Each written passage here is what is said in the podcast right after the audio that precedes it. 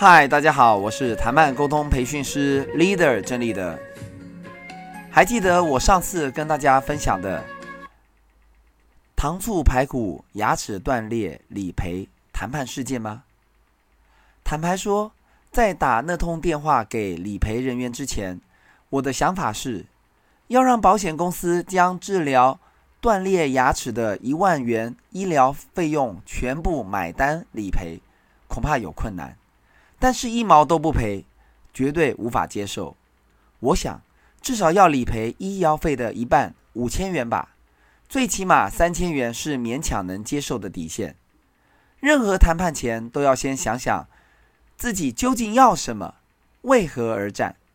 在这个牙齿断裂的理赔案件中，对我而言，保险专业讲师的尊严是最重要。三千元或五千元，只是衡量尊严的价值罢了。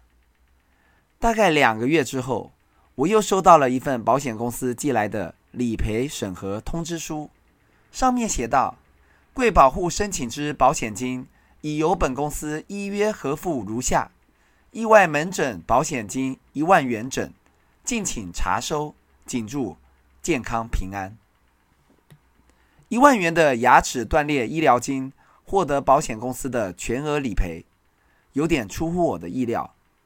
这十分钟赔一万的理赔谈判案例，带给我的启示如下：我想跟各位听众分享。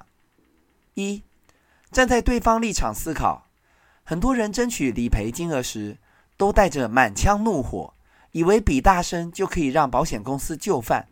殊不知，理赔人员面对这样的态度，早就见怪不怪。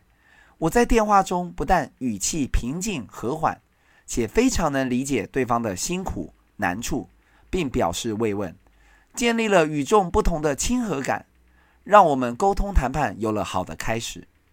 二，展现自己的诚意和专业，开宗明义的在电话里表明我的保险专业背景和能力，不仅拥有国家级专业证照，从事保险业务出身，目前更是专门训练保险销售人员的专业讲师。更重要的是，我并不是要以专业能力来跟对方较量抗衡，我只是想用实力来证明自己的要求，绝非无端放矢的找麻烦。希望彼此多些理解和尊重，知彼知己，以退为进。三，准备替代方案。我告诉自己，理赔五千元不为过，三千元则是底线，不求全赔，但得更多。换个角度想。如果我从头到尾都坚持保险公司必须全额理赔的话，其实未必能得到最好的结果。四，坚持底线。我心中的底线是，意外门诊保险金至少要理赔三千元。这让我在谈判时能义正辞严、有目标的谈判，会带来更多的信心。虽然最后是全额理赔，不用为底线再多做努力，但坚持底线的信念和态度。绝对是谈判时需要确实遵守的基本原则哦。